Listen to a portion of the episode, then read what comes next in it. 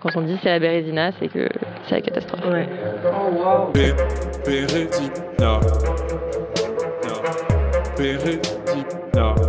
Des fois, c'est la loose. Des fois, ça marche pas. Des fois, les autres pensent que, et en fait, euh, pas du tout. Des fois, on fait genre, des fois, on fait de notre mieux. Des fois, c'est vraiment relou, et des fois, c'est pour le mieux. Dans Bérésina, on parle de contre-success story, d'histoires semées d'embûches, avec des gens qui nous racontent que parfois, ça veut pas. L'échec. Nous avons toutes et tous ça en commun. Parce qu'il est gourmand l'échec, il mord tout le monde. En public parfois, aux yeux des autres, et plus secrètement souvent comme une blessure cachée, un trébuchement honteux. Bérésina, c'est un temps pour délier les bandages et laisser enfin parler des moins bien, les presque réussis, les jamais assez.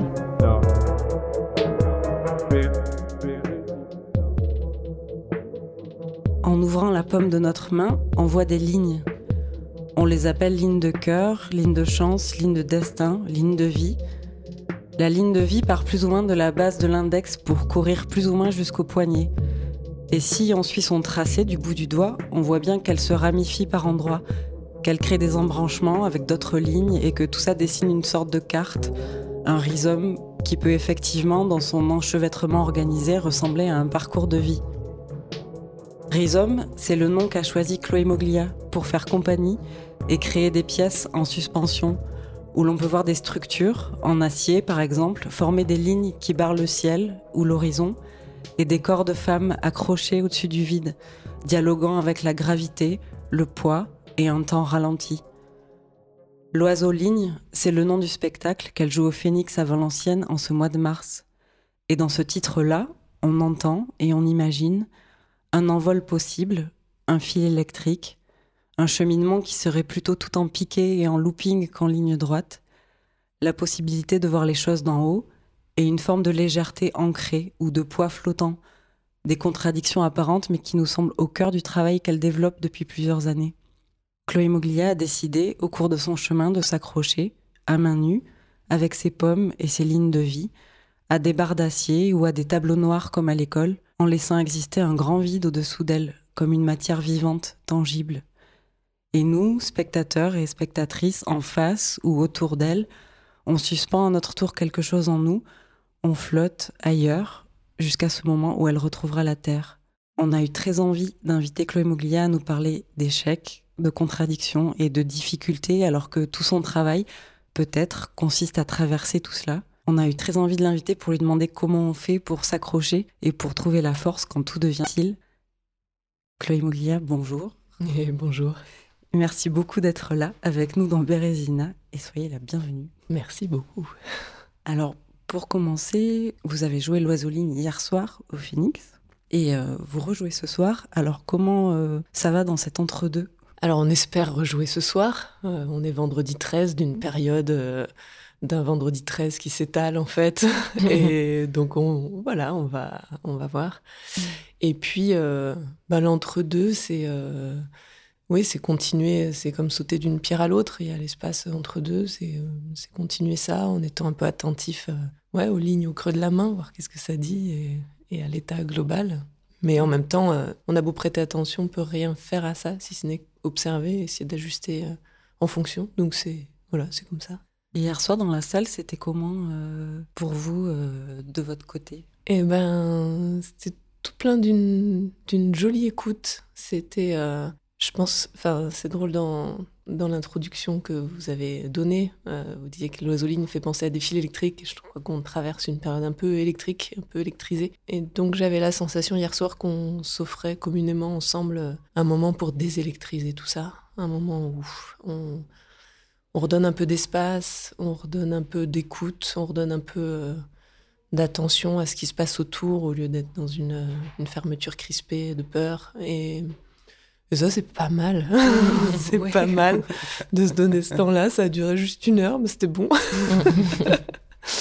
Donc, euh, oui, une, une jolie écoute, quelque chose. euh, alors, je sais pas si, ce que j'ai- si c'est ce que j'ai ressenti de la salle ou, ou pour moi en tout cas, mais quelque chose qui se réouvre. Et c'est peut-être un peu le sens que ça a encore de se réunir dans ces espaces qui sont, c'est encore une contradiction, qui sont a priori très fermés. Bah, en fait, des fois là-dedans, il y a quelque chose qui peut se réouvrir. Peut-être justement parce que c'est protégé, parce que c'est ce qui peut se relâcher et, on peut se regarder et puis c'est pas forcément agressif et puis on peut être là ensemble, puis c'est pas forcément tendu. Après, euh, étrangement, enfin, ça l'est en même temps de traverser des lignes d'acier et en même temps, euh, c'est comme si euh, c'était une manière de rassembler toute l'attention juste dans quelque chose de très concret, tangible et qui a du sens. Et du coup, l'attention est circonscrite à cet endroit-là et le reste, c'est cool. Mm. ouais. ça capture les zones de tension et ça les met à un endroit juste. Peut-être mm. quelque chose comme ça. Je me dis peut-être pour qu'on comprenne un peu les enjeux, euh, parler un peu de cette pièce. Qu'est-ce qu'est-ce qui s'y passe Qu'est-ce qu'on voit que vous faites sur scène? Eh bien, euh, on voit des lignes, on voit euh, deux femmes qui sont là, qui jouent avec des lignes avec des lignes qui se tracent sur, à la craie sur un tableau, avec des lignes qu'on écoute pour Carla qui est musicienne et qui, qui joue et qui, qui déploie les lignes musicales de, enfin Carla Palone, comme ça, je dis son nom, pour ceux qui la connaissent par ailleurs, et qui déploie les lignes musicales de Marielle Chatin, qui avait composé la musique. Et puis euh, c'est tout un jeu, euh, ouais, de lignes musicales, de lignes de craie, de lignes de rencontre entre nous. Et puis moi, je suis aussi dans les lignes de craie, c'est l'endroit où on se rejoint. Et puis il y a des lignes de suspension. Et il y a cet imaginaire effectivement de, ouais, de lignes. Et ces lignes, euh, parfois prennent des chemins un peu autres. On peut imaginer que c'est un chemin tout droit, puis effectivement, euh, non, des fois c'est des loopings, comme vous disiez, des fois c'est euh, ça prend d'autres chemins, puis des fois, d'un coup, la ligne s'arrête, se coupe, et là, il doit se passer autre chose, et là, il y a quelque chose qui se casse peut-être, ou qui se fragilise plus que ce qu'on aurait pu imaginer. Enfin, en l'occurrence, c'est la ligne de suspension pour la première fois. Elle n'est pas aussi solide que les autres sur lesquelles je m'accrochais. Et donc, la question, elle est un peu, c'était un peu celle-là au départ, quand effectivement, quand ça, quand ça se pète, quoi, ben, on fait quoi en fait mmh. Et puis, qu'est-ce qui se passe? Je m'attendais euh, au départ, dans, le moment d'écrire le projet, à quelque chose d'assez violent. Ça me faisait un peu peur. Ce n'est pas forcément une bonne idée, le truc un peu tatata, ça se casse. Enfin, il y a un côté très dramatique euh, qui me plaisait pas trop. Et à ma grande surprise, à la réception de du matériel, toujours fait par Sylvain Oléric Noël, des constructeurs, euh, des poètes de la matière, de génie. Et ben en fait, je me suis aperçue que quand ça se cassait, ben, c'est assez doux. C'est bizarre, quoi. C'est assez doux, et puis je me dis, mais ah, c'est perlipopette, c'est vraiment ça qu'on vit, en fait. Il y a tout qui se pète, puis finalement, c'est suffisamment doux pour qu'on continue sans mmh. trop de questions, quoi. Mais... Mmh. Donc c'est une douceur ambiguë, parce qu'en même temps, elle est très violente. C'est presque plus violent que ça soit doux que si c'était euh, manifeste, que ça soit un peu trash, quoi. Donc c'est doux, et... Euh, étrangement, la ligne se brise euh, et il y a moyen quand même de continuer. Bon, je sais pas ce que ça dit. Hein, c'est pas, je travaille pas avec des avec des choix ou avec des messages. Je travaille un peu dans la découverte de ce que je de ce que je rassemble, voir qu'est-ce que ça se met à raconter en fait. Je crois que ça se met toujours à raconter un écho du monde, ou en tout cas à nous donner une surface sur laquelle on peut se raconter des choses. Et euh, bah là, ça, ouais, ça m'interrogeait sur ces sur ces brisures, sur ces, ces chemins qui et puis ça casse au fur et à mesure que que je passe dessus, quoi. Donc c'est un peu le fait que je traverse qui casse tout. Euh, bah zut, quoi. et euh, voilà, et heureusement, il y a, y a, Carla en bas qui, qui tient les lignes, elle, qui arrive à continuer à créer un enchevêtrement. C'est peut-être à ça qu'on se raccroche après. Et donc j'imagine que en entamant ce projet avec ces, idées-là, physiquement, ça a amené autre chose aussi, le fait de dire ok, on s'accroche, mais ça va, ça va casser, ou il y a quelque chose qui va céder sous moi. Comment vous avez travaillé ça? Et comment ça se travaille du coup euh, sur euh, au moment de jouer? Ben entre déjà la découverte de, cette ligne et maintenant, c'est pas la même. Parce qu'au départ, euh, j'avais peur, je trouvais que j'avais vraiment une très mauvaise idée de faire ça, parce que j'aime bien avoir bien confiance et savoir bien que ce sur quoi je m'accroche, bah, c'est hyper euh, solide et clair. Et là, c'est solide et clair, mais vraiment autrement. Donc ça me ça m'a secoué un peu les nerfs au début. Et en même temps, voilà, une fois qu'on est engagé dedans, bah, faut, faut y aller. Et je crois que d'une certaine manière, c'est une, façon de, de relancer euh, un contexte qui oblige à être encore euh, plus attentif et attentif euh, évidemment à, comment l'engin euh, se travaille, à comment la ligne se brise, au mouvement qui fait que ça se brise et pas pour bien la connaître, mais attentif aussi et même surtout pour ma part à qu'est-ce que je fais de ça en fait. Mm. Est-ce que est-ce que je me caresse l'ego avec ça en étant hyper content d'être c'est un truc super dur puis de m'en sortir quand même? Ou est-ce que j'arrive encore à gratter toutes ces surcouches de, de quoi, pour, euh, Et c'est juste d'être dans qu'est-ce qui a lieu. Ça casse, ok. Alors, ni on en fait un fromage, ni on, se cache derrière, c'est rien. Mais en fait, très concrètement, si on ne monte pas de la mayonnaise autour, ça produit quoi, en fait Si on reste assez silencieux, soit par rapport à ça, qu'on commente pas, en fait. Été surtout ça, je crois. Et du coup, ouais, c'est ce truc de, ouais, ça casse. Et puis, ouais, c'est du spectacle. En même temps, je le sais que ça va casser. Et en même temps, je sais jamais exactement comment. Je sais quand, mais pas à la microseconde près. Donc c'est euh, à la fois du connu, à la fois toujours un gouffre d'inconnu, même s'il est euh, réduit de manière à ce que ça reste vivable. Euh, il y a moyen de jouer sur ce petit tranchant là, quoi. Mais alors j'imagine que la concentration doit être extrême dans ces moments-là. Alors je vais proposer un petit changement de langage. Hmm. Je vais vous proposer de passer de la concentration à l'attention. la concentration, pour moi, c'est dangereux parce que c'est ignorer tout au profit d'une seule chose. Mm. Euh, être concentré, c'est se mettre des œillères extrêmes, en fait. Donc, c'est euh, intéressant pour essayer de travailler l'attention euh, en débutant, où on Mm. arrive à être attentif qu'à une seule chose. Mais après, il faut élargir. Donc, ça, effectivement, ça demande un degré d'attention à la fois puissant et à la fois très doux. Parce que dans attention, il y a tension. Et en même temps, on peut imaginer que le A, il est privatif mais il est privatif de quelque chose qu'on dit bien quand même après, sur quoi on termine quand on entend le mot. Mm. Donc euh, il y a une petite chose à, ouais, à trouver là-dedans. Bah, pour ça, mon, mon, mon appui, c'est l'image des chevreuils qu'on voit dans les forêts. Quoi.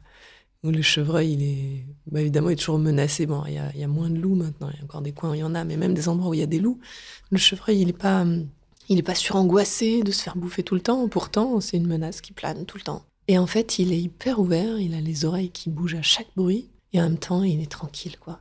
Et ça, c'est des grands maîtres, je trouve ça magnifique.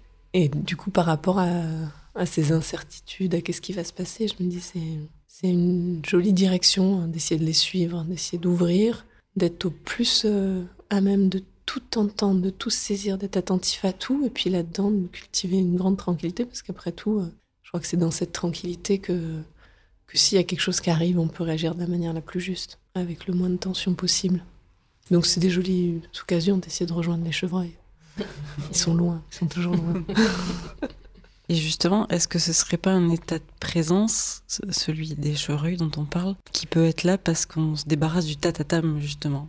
Il y a quelque chose aussi beaucoup là-dedans, dans ce que j'entends de ce qu'est ce projet, c'était au fur et à mesure aussi des, des, pièces qui viennent avant, mais de se débarrasser de plus en plus ouais. du, du ouais. et du spectaculaire, et du moment, du climax, et du moment de la figure, et de toutes ces, et oui. ces idées-là. Ouais, ouais, une façon de se débarrasser de la, de la posture de ça, et du coup de se débarrasser euh, d'une forme de récit, je crois, que je peux me faire, qu'on peut se faire, mais je vais parler pour moi, que je peux me faire de ce qui arrive en fait. Et ce récit, des fois, encombre. Je sais pas pourquoi je le. C'est un peu mon branchement sur les, sur les chevreuils, peut-être. Je me le raconte un peu sur. Euh, comme si se débarrasser de ce récit-là, de ce tatatam, ça permettait de se débarrasser de, la dichotomie nature-culture, en fait. C'est-à-dire, il n'y a pas la nature, il n'y a pas la culture. Mais d'une certaine manière, s'il y a la nature et la culture, peut-être qu'il y a ça par le récit que je me fais par-dessus ce qui a lieu. Et en fait, ce qui a lieu me raconte déjà des choses, bien sûr, mais je suis peut-être pas obligée, moi, par-dessus, de raconter encore je ne sais quoi. Bien qu'il faille rentrer ce qui a lieu dans une, dans une trame de quelque chose dans quoi je peux vivre. Donc, faut que je transforme un peu ça, parce que sinon, le continuum de sensations, de tout, enfin, on a des, ouais, le langage nous aide à ça aussi, à circonscrire un peu des choses, à mettre des limites sur cette, euh, cette trame énorme de, du réel, quoi, de ce qui a lieu. Mais je crois qu'effectivement, essayer de réduire, même si euh, je pense qu'il en restera toujours un peu, enfin, j'en sais rien, c'est mystérieux, mais de réduire ce tatatam, j'ai la sensation que ça permet de rentrer dans un rapport à ce qui a lieu plus, plus juste. Qu'est-ce que ce serait cette justesse? Peut-être d'augmenter la surface de contact avec euh, le monde, en fait. Peut-être que le récit il est un endroit pour, euh, pour nous protéger, pour me protéger du monde. Le tatata fait que ça va être plus clair ce que je vais me raconter. Il va y avoir soit danger, soit pas danger. Or, pour le chevreuil, je crois qu'il n'y a ni danger ni pas danger, il y a la vie. Il y a la vie qui comporte danger, pas danger en même temps. Enfin, cette manière de réunir, c'est l'ouroboros, quoi. Ça réunit les contradictions. Il y a le début et la fin en même temps. Il y a... Et peut-être que ça donne plus de contact lieu, donc plus de vivant.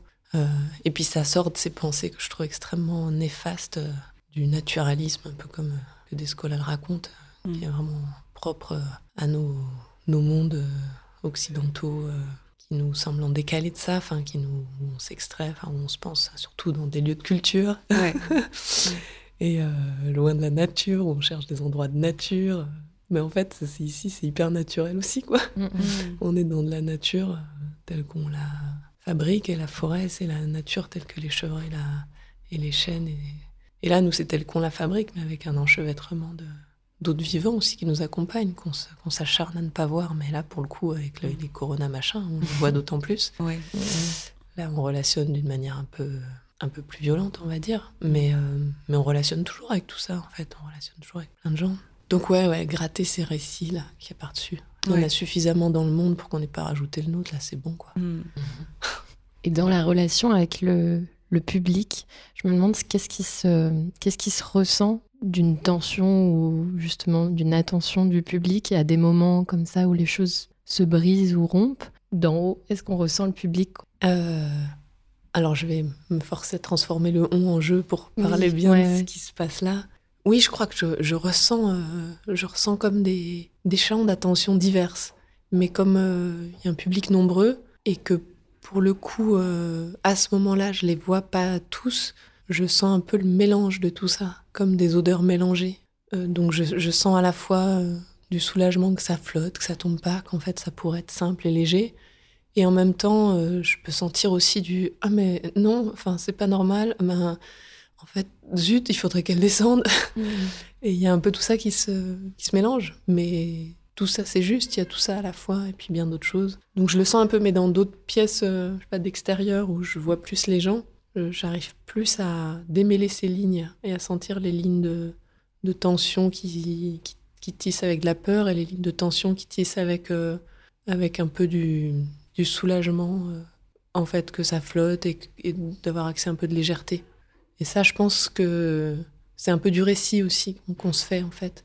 Parce que n'y a à avoir peur, évidemment, je suis professionnelle, on est dans un cadre où il est évident que je vais pas tomber, tout ça. Et en même temps, on sait jamais ce qui peut arriver. Bon. Donc, euh, après, qu'est-ce qu'on se raconte là-dessus? Pas, après, je sais pas ce que les gens se racontent, mais oui, on est de toute façon, enfin, on a, puis moi y compris, hein, même si on gratte tous ces récits, il y en a qui se mettent, quoi. Mais il y a, y, a y a des gens qui, qui trouvent que ça, rend, ça amène dans un imaginaire euh, assez aquatique, assez flottant ou, ou d'impesanteur. Et d'autres que ça, que ça stresse un peu plus. Ça, c'est chacun arrive avec ses histoires, avec, euh, avec les terreaux de ses récits aussi. Et la peur, justement, est-ce que c'est quelque chose euh, depuis euh, ta formation, enfin, depuis le début, est-ce que c'est quelque chose qui a- qu'il a, fallu dépasser ou pas du tout? Ou est-ce qu'elle est toujours un peu là et elle fait partie de ce paysage euh, et de ces bruissements C'est quelque chose qui, qui est là ou...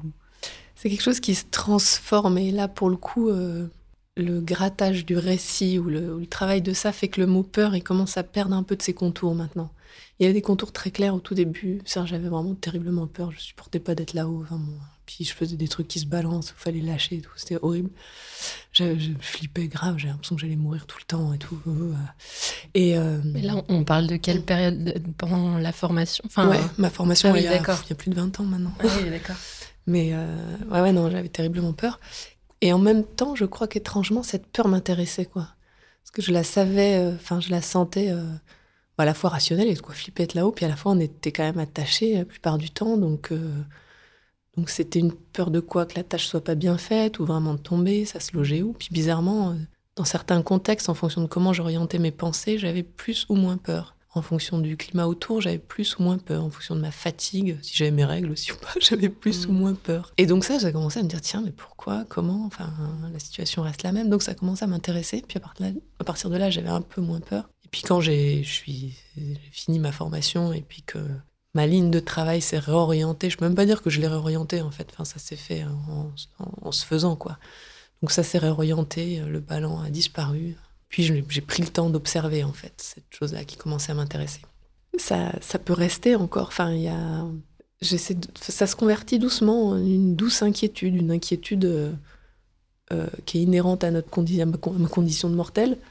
Et en même temps, euh, bah, en même temps, ça va parce que j'ai acquis une connaissance d'être là-haut euh, assez profonde maintenant. Enfin, je compare un peu pour moi le fait d'être là-haut. J'essaie de m'entraîner à ce que ce soit mon debout, euh, au sens où quand on observe un tout petit qui apprend à marcher, bah, c'est quand même hyper flippant de se mettre sur des tout petits pieds, c'est tout petit quoi. Puis il faut s'élever toute sa hauteur sur ces deux petits machins qu'il faut arriver à coordonner. On en a deux, heureusement qu'on n'en a pas plus. Puis il faut en soulever un, faut qu'il faut que l'autre aille au bon endroit en même temps que le poids se met. Enfin, en fait, c'est assez énorme tout ce qu'on apprend quand on, quand on s'érige, qu'on chope cette verticalité euh, hyper contre-intuitive. Hein. Je sais pas pourquoi. euh, Enfin, c'est ce serait quand même vachement plus pratique de céder à la gravité. Maintenant, bizarrement, on, on se met contre et on joue à ça, quoi. Des tout petits, puis on apprend, puis maintenant. Enfin, moi, les gens, ils me demandent. euh, Quand ils me demandent si j'ai pas peur de tomber, je les regarde et je les vois érigés sur leur verticalité, sur leurs deux petits bouts de pied. Complètement inconscients de la prouesse qu'ils sont en train de réaliser sans même y penser, quoi. Et du coup, j'essaye ça. Enfin, maintenant, on est tranquille debout et on pense pas qu'on va tomber à n'importe quel instant, quoi.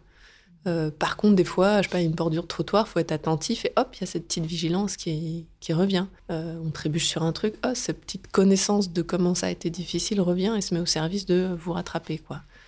Eh bien, euh, à force d'être là-haut, il y a quelque chose comme ça qui commence à se dessiner. Je commence à être tranquille là-haut parce que je connais la résistance de mes bras. Et du coup, c'est cool, j'ai l'esprit qui peut vaquer ailleurs. Et puis, si à un moment, il y a, y a quelque chose, je dis, oula, attention, bah, j'ai le temps de, de varier les choses et de trouver hein, une combinaison euh, tranquillisante. Après, euh, ça change enfin, selon le degré de fatigue, selon aussi où est-ce que je sens du public. S'il y a un public particulièrement stressé, ça va avoir tendance à m'atteindre. Ça va me... Comment je veux dire le récit s'incruste, Leur récit s'incruste en moi. Le « ah mais elle pourrait tomber » me rentre à l'intérieur de moi et me dit « mais elle pourrait, je pourrais tomber ». Et moi je dis « bah non ». et en même temps, je sais bien que « mais oui » et « mais non » en même temps, parce que j'ai raison aussi. Mais aussi.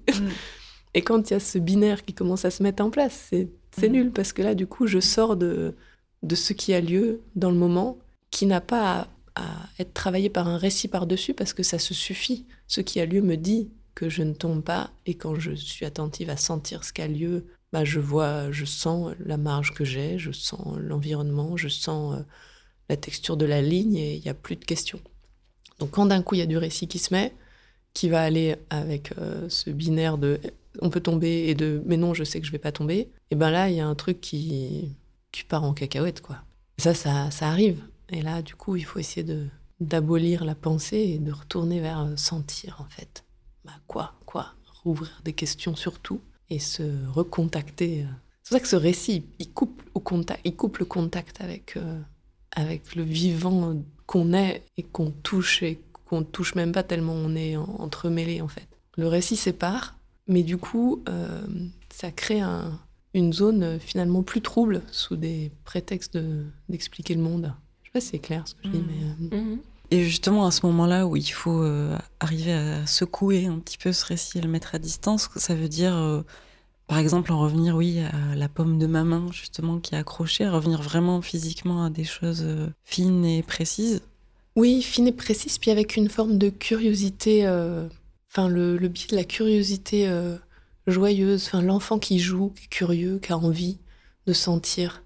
Et là d'un coup, on n'est plus dans euh, il pourrait ceci ou il pourrait cela, on est dans oh, waouh, ah tiens, hum. et ça remet un peu euh, les questions tirent des fois vers une gravité qui est une fausse, enfin un, un faux sentiment de responsabilité réflexive. Non, la responsabilité, elle est, il faut qu'elle soit aussi sensible et justement bien en, en contact avec ce qui a lieu. Et du coup, face à cette fausse gravité-là, il faut remettre... euh, Enfin, moi, j'essaie de réinjecter une dose de oh, d'émerveillement, en fait, de curiosité, même vis-à-vis du phénomène qui est en train d'avoir lieu. Et quand la curiosité arrive à se lever en même temps que ce phénomène de, de tension, du ah, elle pourrait tomber ou pas, une forme de peur, mais des fois, ça, ça dissout, en fait. Ça arrive les deux à se... Fouf, et, et hop, à revenir sur le chemin. Respirer aussi, tranquillement, sans Ouais. faire des exercices de respiration, mais juste euh, le, le soupir, c'est ça. Le soupir, ça fait descendre tout ce faux lourd et ça relaisse. euh, ah, Il y a une sorte de nettoyage euh, du récit dans le Mm. soupir, je trouve.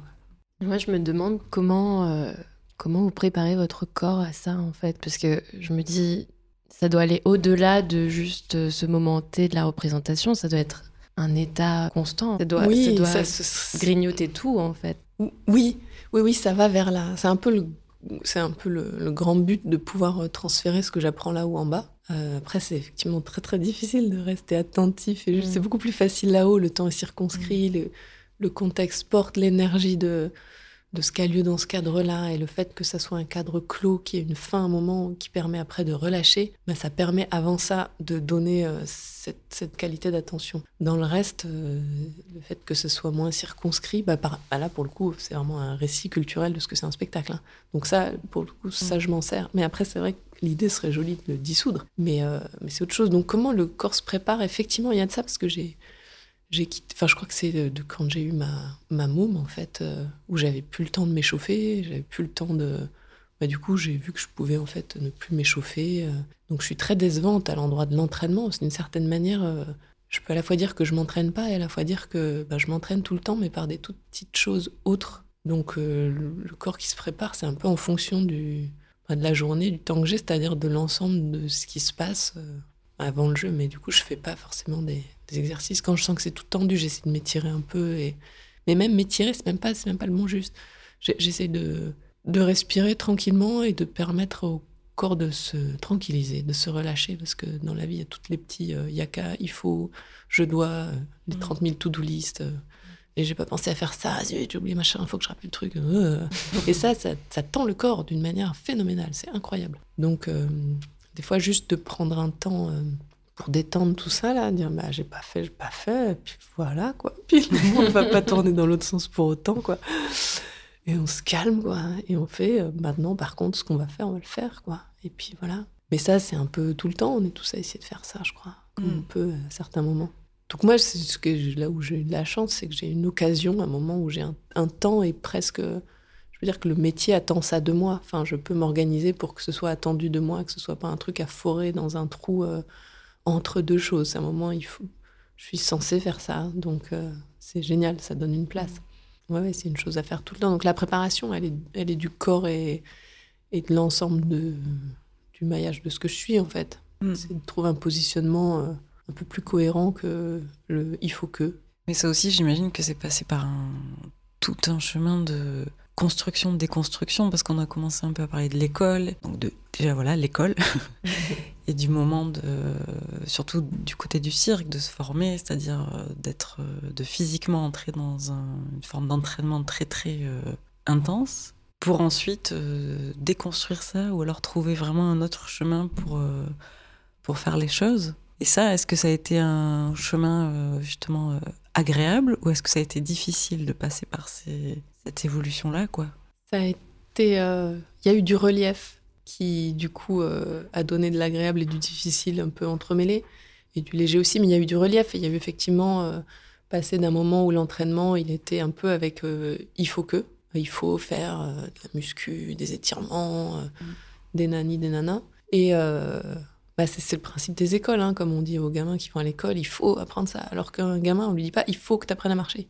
Et pourtant, il apprend à marcher, quoi. Mm. Alors, ils apprennent pas tous à marcher à tel âge. On dit, faut que tu apprennes à parler. Ben non, on lui dit pas ça, et pourtant, il le fait. Et comment il s'entraîne? Ben, Il s'entraîne avec ce que nous, on appelle du jeu, mais qu'on pourrait appeler aussi de l'entraînement, parce qu'en fait, je crois que c'est la même chose quand c'est bien situé. Euh, après, les écoles sont rarement des écoles où il nous est permis de jouer pour euh, s'entraîner, en fait. Mm. Euh, il y a certains contextes comme ça où on trouve ça. Mais ils sont assez rares, il faut les trouver. J'en ai trouvé quelques-uns. mais mais c'est vrai que euh, c'est compliqué. Et donc, ça s'inscrit euh, comme un schéma mental qu'à un moment, si on est un bon professionnel ou une bonne élève ou quelqu'un de bien, on s'est bien entraîné, on a bien chié, quoi, bah, mm. on est content de soi à la fin de la journée. on a un peu mm. transpiré, et, bah, c'est bien, quoi. Mm. Ouais, mais en fait, euh, non. et, et, donc, après, c'est voir comment j'accorde de la valeur à quelque chose que j'ai pas obtenu par la force et la transpiration, machin. Puis comment je peux accorder de la valeur à quelque chose qui est sorti comme ça, parce que j'ai joué, quoi. Hmm. et comment ça, ça peut être pris au sérieux aussi, et pas être juste euh, de l'enfantillage ou du. C'est un peu remettre aussi à. Enfin, redonner du goût et, du, et de l'existence à, ces choses bêtes. Hein. Je reviens sur l'animalité, c'est bizarre qu'on appelle bête euh, ce qu'on dit hmm. être bête, ou euh, ces choses qu'on dit être enfantine, et du coup, ce serait un peu, un peu gnangnan, alors que Franchement, les gamins, quand on les saoule pas, ils apprennent quand même à marcher, à parler. À Enfin, c'est énorme, quoi. Ça devrait être pris vachement plus au sérieux et en même temps, euh, au sérieux et pas, enfin, au sérieux d'une manière profonde, quoi. Ça devrait être considéré comme euh, quelque chose d'assez merveillant, quand même, d'assez fou. Et on devrait apprendre de ça, au lieu d'après, je trouve, d'après les, les ligoter sur des chaises en disant apprends, quoi, vu qu'ils sont vraiment capables de le faire sans qu'on les menace. Mais par contre, pas en les laissant tout seuls. Enfin, c'est de l'accompagnement, mais effectivement, je trouve que c'est joué. Donc moi, j'essaye de doucement d'aller vers là, mais je suis évidemment euh, rattrapée par plein de là encore quoi, plein de récits qui sont inscrits en moi, qu'il faut que j'aille gratter tout au fond pour essayer de nettoyer ça, de le convertir et d'y mettre autre chose. Donc là encore, regarder le vivant, enfin se dire, euh, ouais, une salade quand elle pousse, on lui tire pas sur les feuilles, quoi. À un mmh. moment, euh, ça veut, ça vient ou pas, puis c'est assez émerveillant, ça prend le temps, c'est comme mmh. ça, il y a d'autres choses qui poussent avec. Ouais, il y a, y a une chose à convertir, mais qui va avec euh, une manière de réhabiliter euh, euh, l'inaction, la nuit, l'hiver. Enfin, mm. là, on sort de l'hiver et je trouve que. Enfin, je comprends pas que ma môme, on l'oblige à, aller à l'école quand les chouettes chantent encore, quoi. Et elle mm. revient, les chouettes chantent déjà. Non, il faudrait roupiller, il faudrait accepter que c'est bien de dormir, que c'est important de rêver, que c'est important ce moment où on fait rien, parce que c'est le moment justement où on va écouter les chouettes, quoi. Et, quand on écoute les chouettes, on s'ouvre un monde encore qui, qui vit et c'est pas de, l'inactivité coupable, d'un feignant, quoi. C'est euh, une attention à ces rythmes de l'obscur et, de la lumière. Et ça, on a du mal. On, survalorise euh, la grande lumière tout le temps et, l'activité tout le temps. Et ce moment euh, d'intégration, d'écoute, de calme, qui est aussi un des moments où on apprend, quoi ben, il faut retrouver. Et ça, c'est difficile parce que moi, souvent, je me dis, ah, non, mais vas-y, il faut bosser, quoi. Tu sais, genre, je suis feignante si je, si je me pose, quoi.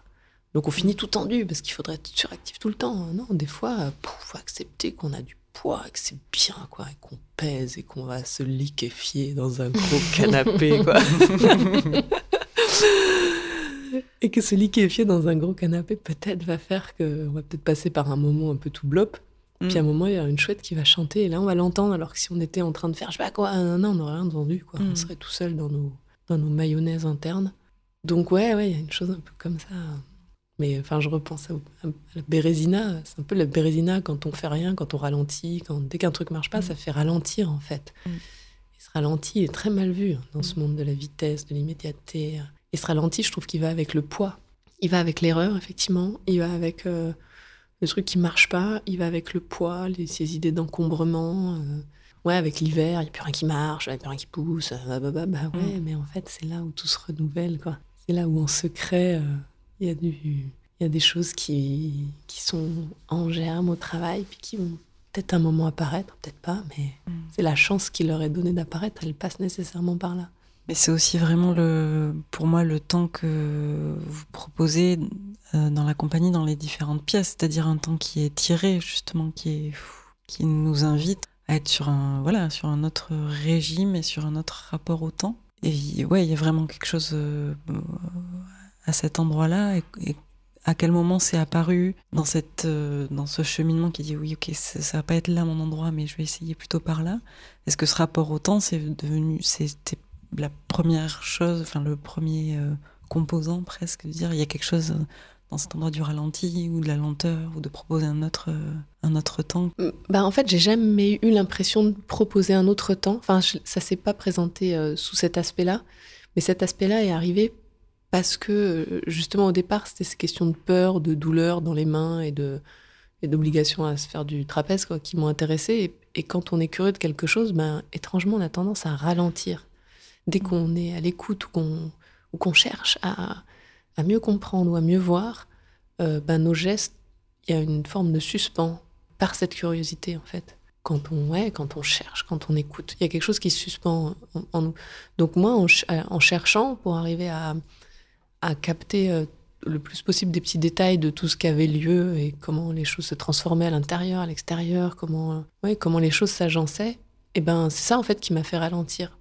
Et après, j'ai vu que je ralentissais, puis quand j'ai vu que je ralentissais, j'ai même pas vraiment vu que je ralentissais en fait, c'est faux de dire ça. J'ai vu que je m'intéressais à des trucs de plus en plus petits. Et donc, je changeais de focale en fait. Je changeais de focale et donc, en allant vers, euh, pas l'infiniment, mais en allant vers le très petit, ben les, mouvements allaient être moins visibles. Enfin, de l'extérieur, si on reste du même point, on va avoir l'impression que c'est plus lent, alors qu'en fait, c'est très dense, ça fourmille, mais à une autre échelle. L'image que j'emploie pour, euh, pour parler de ça souvent, c'est le fait de Soit on est en TGV, dans ce cas on peut regarder attentivement euh, la ligne des montagnes au loin, par exemple, pendant un certain temps, mais on est très loin et on avance très très vite. Pourtant on peut euh, regardez ça. Mais on regarde du très grand, très loin, avec très peu de détails.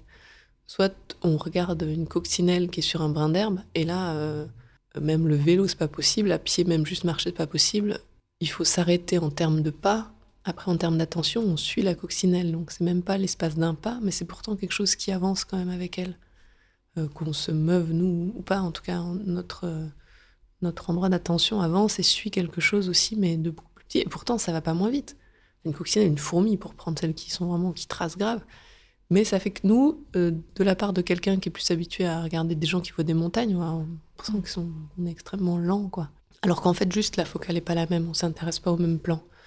Euh, donc moi, je m'intéresse aux détails, quoi. Peut-être parce qu'on m'a dit des fois qu'il y avait le diable là-dedans et que j'ai secrète envie de voir qu'est-ce que se cache derrière ça. derrière les diables, surtout si Lucifer, c'est le porteur de lumière, ça m'intéresse. Ouais. Donc, euh, ouais, j'essaie de voir qu'est-ce qu'il y a dans ces tout petits machins-là.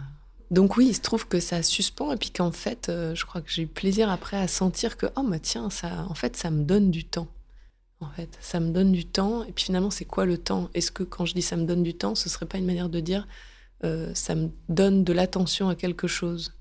Et finalement, être attentif à quelque chose, c'est c'est aussi avoir le temps de l'être, quoi. Mm. Donc oui, oui. De toute façon, le temps, c'est très bizarre. On comprend pas ce que c'est.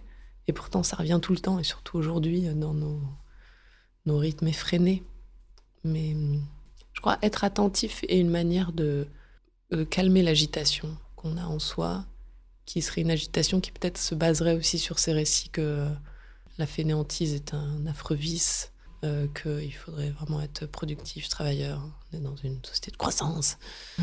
et qu'il faut, envoyer du bois, quoi. Il faut gagner du temps, de l'argent, du nana, tout mmh. ça.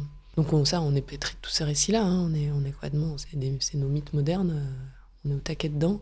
Donc ça nous change le corps ça nous met dans un, dans un état de tension comme si on était sur les starting blocks continuellement. Mm. Alors comment quand on est sur les starting blocks, euh, ben, on court un coup, puis après, euh, on se pose pendant des heures, quoi, puis on mm. écoute. ça, faut qu'on apprenne, je crois. Enfin, en tout cas, j'essaie d'apprendre. Hein. J'ai l'impression qu'il y a un rapport très euh, doux avec le, le, vide et aussi une grande place du vide à accepter. Même est-ce que, est -ce que le vide, ça existe? Parce que. Est-ce que ça existe le vide? Bah, Sur quel plan on, est quoi? Alors, hmm. Soit on pose la question, un physicien va parler du vide en physique, et encore là, euh, soit le vide quand on fait des pompes à vide pour euh, observer euh, la chute des corps dans le vide, soit le vide quantique qui est déjà pas du tout le même. Donc en fait, c'est là où c'est génial, je trouve, quand on rentre dans ces histoires de détails, c'est que les mots, on s'aperçoit que c'est des gros sacs, on sait plus trop bien ce qu'il y a dedans quoi. Donc, quand on vide le sac et qu'on dit, ah bah ok, dans vide, il y a ça, ça, ça, ça, ça. Bon, déjà, le vide, du coup, à cet endroit-là, n'existe plus en tant que mot parce qu'il est plus du tout vide, il est plein de trucs divers et variés, extrêmement. Euh, ouais, ouais, étonnant. Donc, le, ce que moi, je peux appeler vide de l'endroit de ma pratique, bah, déjà, quand j'avais pris effectivement le nombre de particules qu'il y avait dans un millimètre cube d'air, je dis, ok, c'est bon, je peux être tranquille, quoi. Je suis pas toute seule, quoi. à partir du moment où, je sais pas, en 2012, où j'ai entendu parler de la découverte, enfin, de la confirmation que le boson de Higgs euh, était là et que du coup, il y a des champs euh, qui nous confèrent une masse, en tout cas, euh, à certaines de nos particules, c'est par la relation avec des champs autour qu'on a de la masse. Bah, du coup, non, on est bien entouré, en fait. Il y a vraiment du. Il y a du quelque chose de partout qui n'est pas de la même nature. Et en fait, c'est pas parce qu'on voit à travers que c'est vide. du coup, c'est peut-être parce qu'on a priorisé vraiment notre organe, enfin l'organe sensoriel de la vue, qu'on appelle vide ce qu'on appelle vide. Si on était euh, plus à l'écoute, euh, on dirait pas quand on va à la campagne qu'on va aller se mettre un peu au calme. quand on va à la mm. campagne, euh, on n'est pas du tout au calme à partir du moment où on s'est développé une forme d'écoute, par exemple. Par contre, il y a moins de sollicitations visuelles. Donc c'est un calme visuel. Enfin, il y a moins de sollicitations visuelles. Il y a moins d'agressions visuelles. Il y a plein de sollicitations visuelles si on s'ouvre à observer tout, bien sûr. Mais on est moins en train de se mm. prendre des scuds de, de, ouais, de partout, quoi. Moi, je me suis perdue dans la campagne. si, le vide. Ouais. le vide. Du coup, oui, oui c'est toujours euh, d'où on parle et, comparativement à quoi, en fait. Le, vide en tant qu'opposé de quel plein, en fait. Peut-être ça la question. Après, le vide, pour moi, c'est l'espace que je pourrais traverser à une vitesse assez euh, forte si je lâchais la barre et qui me ferait rencontrer euh, une surface moins malléable mm. que ce dit vide, qui ne l'est pas, et quelque chose de beaucoup plus dense et sur lequel ma matière elle-même vivrait un certain choc. Donc c'est le vide en tant que qu'espace traversable, ouais, espace traversable et, et que zone qui m'oppose moins de résistance. Ça, ça m'en oppose, hein, mais euh, beaucoup moins. J'ai vécu quand j'ai travaillé avec Kitsu Dubois, une chorégraphe, elle, travaille sur la, pesanteur et, euh, et elle nous avait embarqué à faire des vols paraboliques. Donc là, pour le coup, on vit un autre type de vide. Là, pour la première fois, je sentais un vide où j'étais en train de traverser une masse d'air qui m'opposait beaucoup moins de résistance, qui en opposait quand même, en fait, mais beaucoup moins parce qu'il n'y avait pas le, le, souffle de la chute. Par contre, même en impesanteur, en microgravité, si on est, je sais pas, au milieu de nulle part, donc on flotte, hein, c'est complètement euh, délirant, hein, on flotte au milieu de rien, comme si on était dans l'eau.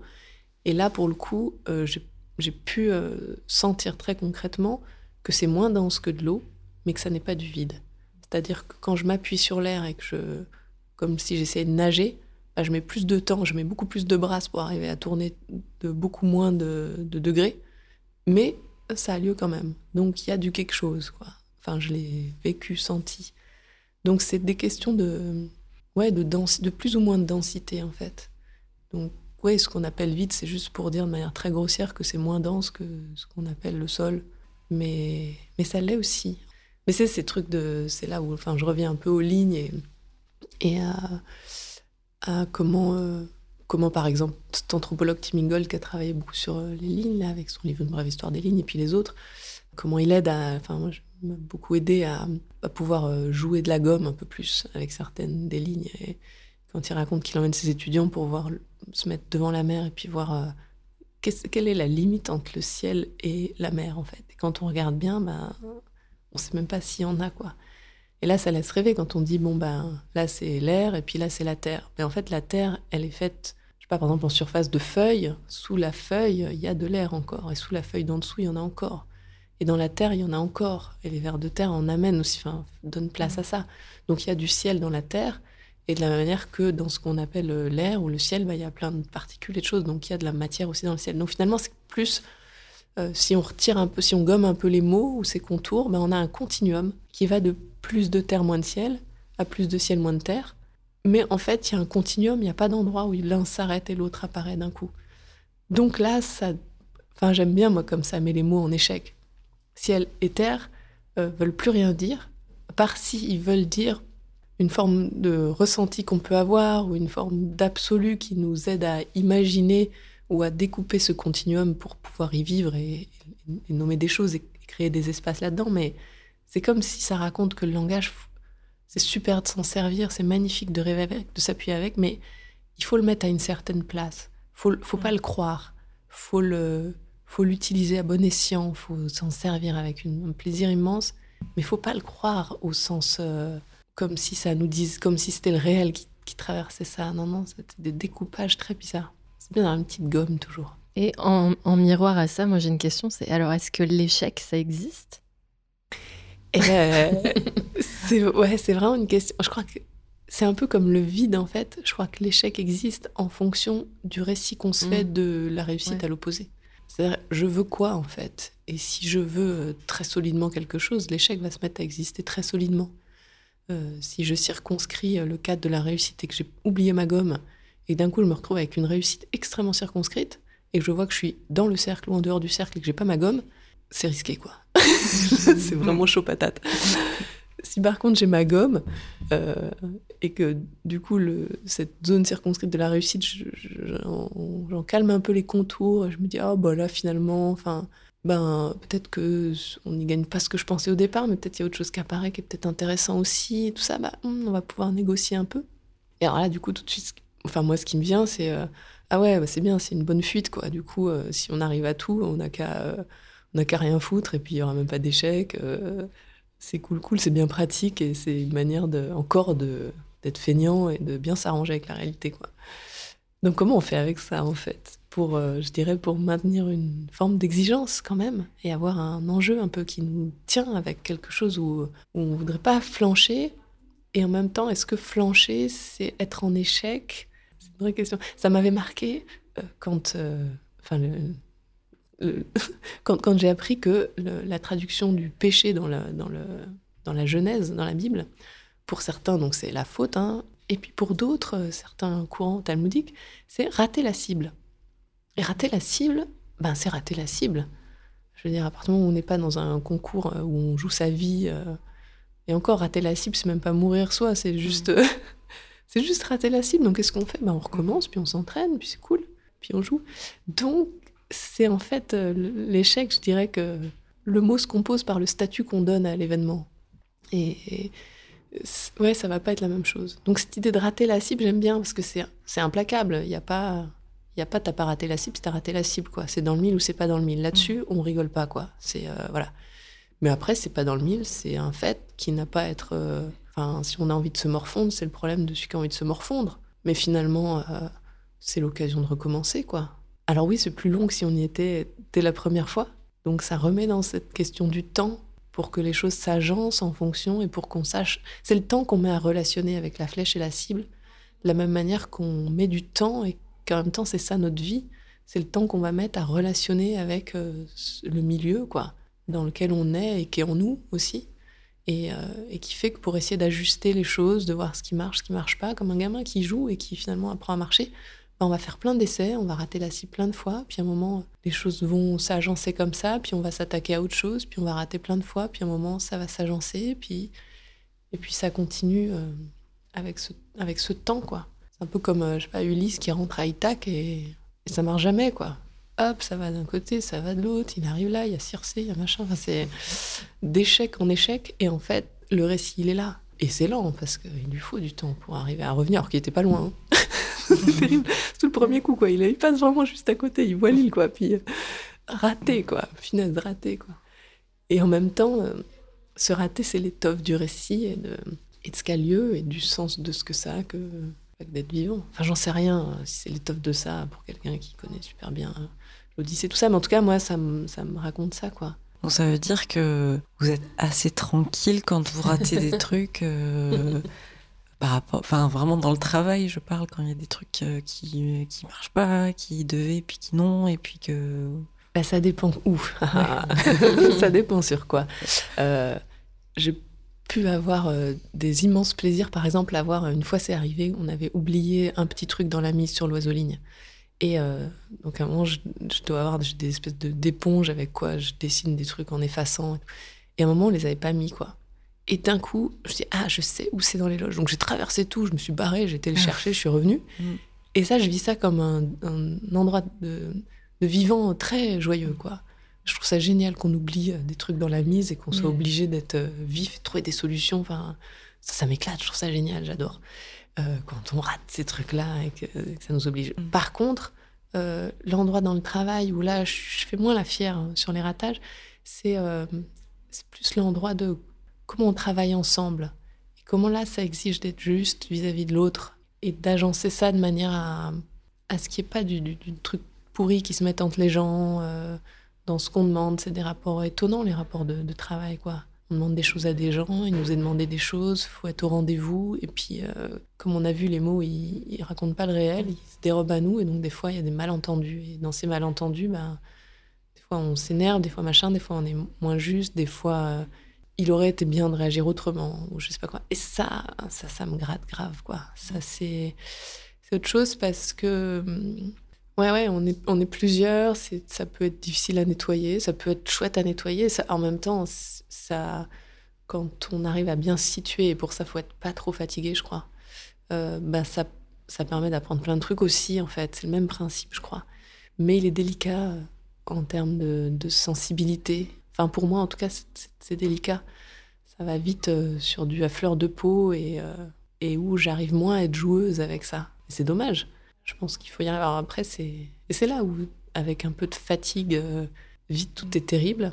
Et c'est pour ça que le repos et même le rêve, laisser les rêves être là, nous traverser et nous être dedans pour que tout ça se travaille aussi là-dedans. Ben, je crois que c'est important. Peut-être on, moi, je, je, le fais pas assez, en fait. Enfin, je voudrais, euh, l'hiver, je voudrais dormir tout, le long des nuits longues, quoi. Mm, mm. En fait, j'en ai l'envie, en plus. Hein. Genre, le soleil se couche, j'ai le coup de barre. Euh, mais non, il faut encore euh, faire ci, ça. Alors qu'en fait, il faudrait ouais, rêver tout ça. Je pense qu'on serait... Moi, j'ai l'impression que je serais moins tarte, quoi. si je rêvais plus, si je dormais plus, il y aurait moins de ce sentiment d'échec. Je pense que ce serait plus. Je sais pas, je me raconte ça. J'essaye un peu des fois. Mais ouais, pour arriver à être là encore. Après, ça s'entraîne aussi, hein, de, justement, de bien euh, nommer les choses, c'est-à-dire de réajuster les récits. D'arriver à dire, tiens, c'est marrant, peut-être là, on se comprend pas, quoi. Peut-être là, on s'attendait pas à l'endroit où on croyait s'attendre, de d'observer ça plutôt que se, se crisper. Enfin, mais je trouve ça beaucoup plus difficile sur ce plan-là que sur le plan du spectacle, où là, pour le coup, sur le plan du spectacle, les choses sont suffisamment circonscrites. Euh, là, avec Carla, on est deux. Le degré d'incertitude est réduit, quoi. On accueille ce qu'a lieu. Du coup, on peut parer à ce qui se passe. Euh, quand le schéma est, moins écrit et qu'on est dans du relationnel et que on est des fois ouais, plus de deux et qu'il y a enfin, tout ça s'agence, il y a un degré de complexité qui est énorme. C'est énorme, c'est incroyable, c'est euh, c'est fou. Et pourtant, je crois que c'est pareil.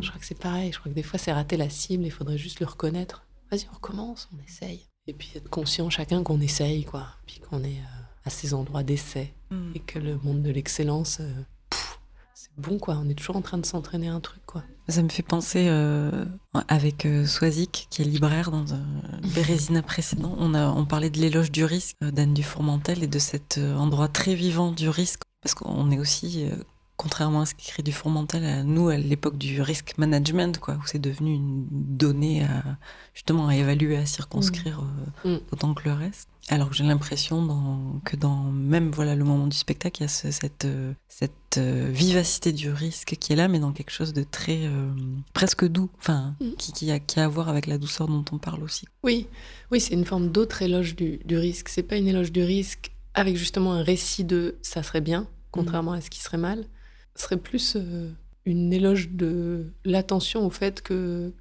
bah ouais, qu'on est mortel, que des choses sont fragiles et en même temps extrêmement solides et qu'on est dans ce maillage-là qui comporte euh, de la continuité et puis de la brisure, euh, de la torsion et du, mais du plutôt linéaire. Enfin, c'est et que tout ça a lieu et qu'on se meut dans tout ça et qu'on vit dans tout ça et que reconnaître ça, reconnaître c'est, enfin, le risque c'est aussi c'est, c'est c'est quoi ce principe du risque? Est-ce que c'est euh, l'inattendu ou est-ce que le risque, c'est juste en tant que ce qui nous fait peur ou ce qui, qui quand on va le traverser, qu'on va s'en sortir vivant, va nous caresser l'ego enfin, Qu'est-ce que c'est cette notion de risque en fait? Euh, Il a lieu euh, d'un degré d'incertitude assez étendu. Et même ça, c'est étonnant parce que pourquoi faudrait être certain en fait? Il a lieu une trame du vivant dans laquelle on est intégré et qui se meut et on se meut avec. Et comment on arrive à, à suivre ça, être vivant là-dedans avec les autres euh, vivants, enfin même les cailloux dans géologique, je pense c'est vivant. Enfin, en tout cas, ça évolue, ça crée des choses, ça a une agentivité aussi. Enfin, donc à un moment, euh, tout ça a lieu. Donc le risque, c'est quoi? Est-ce que c'est pas le miroir de notre volonté qui voudrait que ça se passe comme ça et que ça pourrait se passer autrement? Parce qu'on est juste pas tout seul en fait. Ouais, ouais, après tous les mots se défont, quoi. Là, le mot risque, pour moi, c'est un peu, il y a eu la gomme, quoi. Mmh. Euh, par contre, ce que je vois, c'est qu'effectivement, parfois, j'ai une volonté d'aller quelque part, et puis, bah, c'est autre chose qui a lieu. Donc, c'est quoi? C'est échec. Après, je le convertis en joie ou en tristesse. Bon, bah, c'est ma petite affaire de mes petits mmh. affects. J'aime bien la, version un peu spinoziste de la puissance d'agir. Je dirais peut-être euh, l'échec, c'est de se laisser se morfondre dans un truc où à un moment, il n'y a plus euh, cette joie de, de, pouvoir être au monde et de puissance d'agir, c'est agir à l'inverse de agiter, quoi, même si c'est la même racine. Quoi. À l'inverse de s'agiter, c'est ouais, de pouvoir euh, relationner euh, avec ce maillage, dans ce maillage. Pouvoir euh, bah, se déployer dans ce maillage-là sans écraser trop de bout du maillage et en, en acceptant un peu d'écrasement aussi. Enfin, ouais, tout mmh. ça, quoi. Ouais, le risque raconte juste notre, je crois, notre notre volonté ou nos crispations sur certaines images euh, et on voudrait que le réel y colle. Pourquoi pas? Mais pourquoi pas aussi euh, juste observer ça, ouais. Observer aussi même qu'on est plein de volonté de certains trucs, puis qu'il en est autrement, puis que des fois c'est pas plus mal. Mm. Ça, pour ça, le spectacle, c'est pratique. Quoi. Des fois, on arrive avec des idées, on va faire ça, on va faire ça, puis après, on s'aperçoit que les idées de, du monde sont bien plus intéressantes que, en tout cas, moi, pour moi, que les miennes propres. Et, euh, et des fois, j'aime bien ne pas pouvoir faire un truc et puis voir qu'en fait, à la place, il y a ça qui se met en place. C'est assez génial. Mais c'est plus rassurant dans ce cadre circonscrit du spectacle. C'est un, haut lieu d'entraînement pour ça. Mais après, c'est vrai que c'est intéressant d'arriver à convertir ça ailleurs aussi. Et je me dis peut-être ce qu'il y a d'intéressant, et ça revient un peu sur ce que vous disiez avant, c'est que dans le risque et l'échec, il y a aussi des questions d'échelle, de se dire, euh, on en parlait avec des, des, risques dans des micro-risques, mais qui font vraiment vibrer. Euh, l'être dans les peut-être des choses qu'on pourrait peut-être faire et qu'on prend peut-être le risque de et qui font vibrer à l'échelle euh, de moi et qui à l'échelle collective euh, représente euh, un grain de sable de risque. Et, et l'échec, il y a peut-être aussi un peu de ça, de, des micros, des micro choses et des, puis des macros mmh. échecs. Enfin, il y a vraiment une question d'échelle qui est, traverse différemment les êtres. Oui, bah oui, oui. Oui, oui, et puis cette échelle, c'est encore c'est l'échelle qu'on donne, en fait. Oui. Mais c'est drôle, c'est comme dans, si dans ces termes de risque et d'échec, on pourrait mettre le terme d'enjeu. Mhm. Il y a un enjeu, il y a on aurait super bien envie de faire quelque chose et en même temps, on, est, on, on, saurait rester ouvert à ce que ce soit autre chose. C'est-à-dire, le, j'ai très très envie de ça. C'est euh, l'énergie que je suis capable de mettre dans cette direction tout en acceptant que ça va être transformé par euh, tous les autres éléments qui sont là. Donc c'est comment je joue dans ce jeu-là avec une énergie qui m'est propre, qui pour se déployer parfois a besoin d'un but ou d'une envie. Mais en fait, ça déploie une énergie qui est une manière d'être au monde. Et puis, bah, peut-être qu'autre chose va jouer avec cette chose-là. Le vent va, va décaler la flèche. Et, mm. et du coup, c'est chouette aussi, quoi. C'est raté, mais parce que ça a joué avec le vent, quoi. et euh, donc, ouais, ça change autrement. Et c'est vrai qu'après, c'est. Euh, oui, selon. Euh, bah, si on le prend d'une manière euh, très large, euh, euh, si, je crois qu'on a une espèce de ratage dans notre condition de sensible au reste du vivant et dans comment on, se meut dans ce maillage d'une manière complètement absurde. Donc ça, je crois que oui, ça c'est un espèce de gros ratage à grande, grande échelle, quoi. Ça, c'est un vrai, quoi. Je pense que ça, c'est un vrai. là, je j'arrive pas... Il n'y a plus de gomme, là, pour ça, là. C'est... c'est pour ça que je crois que partout, il y a moyen de garder la gomme. Il faut garder la gomme. Faut garder, faut mettre la gomme. Les deux. Il faut mettre la gomme pour euh, vraiment euh, cultiver cette écoute euh, sensible et ce, ce joyeux doute vis-à-vis des contours qu'on a posés pour observer en fait qu'est-ce qu'il y a derrière. Des contours risques et échecs et des contours des choses quoi. Et pour finir, on a l'habitude de demander à tout le monde est-ce qu'il y a une œuvre ou autre même qu'une œuvre, quelque chose qui te qui t'aide, qui te porte quand c'est la Bérésina? Ah je me raccroche à des bouquins, moi. Mhm. et euh, actuellement, je suis beaucoup dans les livres de Vinciane Després et de Baptiste Morisot, mhm. de Nastasia Martin, enfin voilà, qui cultivent justement ce rapport d'écoute au, aux vivants et aux morts pour Vinciane Després, ce qui est assez beau aussi d'élargir là, enfin, aux morts en tant que vivants qui sont aussi agissants et qui sont là aussi, mais auxquels on donne un autre statut. Mais c'est là où encore pareil, ça s'oppose plus du coup, mort et vivant. Il y a de la gomme qui est passée par là, c'est bien. Et j'aime bien comme ces lectures-là euh, m'entraînent à, à, gommer certains, certains schémas euh, que j'ai en moi et que ça m'ouvre à, à plus de contact avec ce maillage du monde euh, dont je suis plus de contact, donc autant à ce que je pourrais circonscrire comme étant moi-même, comme étant les autres, le reste, les cailloux, tout, quoi. Et ça, c'est bon parce que quand. Euh, ouais, ouais, ça, je sais pas, je bois, quoi. Tout ça, je le bois et ça fait un bien fou, quoi. Et puis, je me dis, bah voilà, il y, en a qui bossent, quoi. Faut bosser avec et puis il faut euh, essayer d'être le plus possible à bosser comme ça et, pour essayer de, ouais, de gommer. Euh, des bouts de ce gros ratage qui, qui, nous, qui nous assaille, dont on est les acteurs aussi. Oui, de se rapprocher des, chevreuils et des oiseaux, puisqu'ils en parlent aussi euh, très concrètement de Mais ces oui. formes d'attention. Euh. Ouais, ouais. Mm. d'écouter euh, tout. Enfin, moi, quand on me demande où, j'habite, je dis bah, où on habite en fait, où nous habitons. Il y a des maisons, il y a des verdiers, des vers de terre, il y a des gens qui font des petits trous dans la terre, je sais pas qui c'est. Mais ils sont là et on cohabite aussi. Il y a les fourmis, il y a les escargots, il y avait une salamandre l'autre jour devant la porte. Enfin, et en fait, on est plein, quoi il faut répondre de cet engagement à cette écoute-là. Donc, faut pas faire n'importe quoi. On est plein. Et ça, c'est. Bah ouais, c'est joli d'essayer de sentir ça. Enfin, là, je parle. Euh, dans les bouquins, il y a Francis Allais aussi qui est génial. Et là, j'esthétique des animaux, mais il y a tous les végétaux aussi. Puis là, il y a toutes les petites pousses et le printemps. Enfin, il y a, ouais, il y a, du monde, quoi. Il y a du monde, il y a énormément de monde qui cohabitons là, euh, nous y compris. Et tous ceux. Euh, enfin, oui, j'en ai cité quelques-uns, mais aussi bah ouais, je sais pas, Philippe Descola, Rose Descastres, enfin tous, tous ces gens-là qui ont chacun leur, leur point de vue ou leur point de vie, leur point de sensible, et de se dire, bah, de considérer ça en fait, bah, ça enrichit euh, follement la, vie déjà. Euh, c'est merveille quoi. Et euh, c'est merveille, ça c'est merveille, c'est merveille dans tous les sens. Et ça, ça met la gomme. Merci beaucoup Chloé. Merci, merci. Merci à vous. Bérésina est une émission mensuelle soutenue par Radio Moulin, écrite et présentée par Léa Machado et Marie Ponce.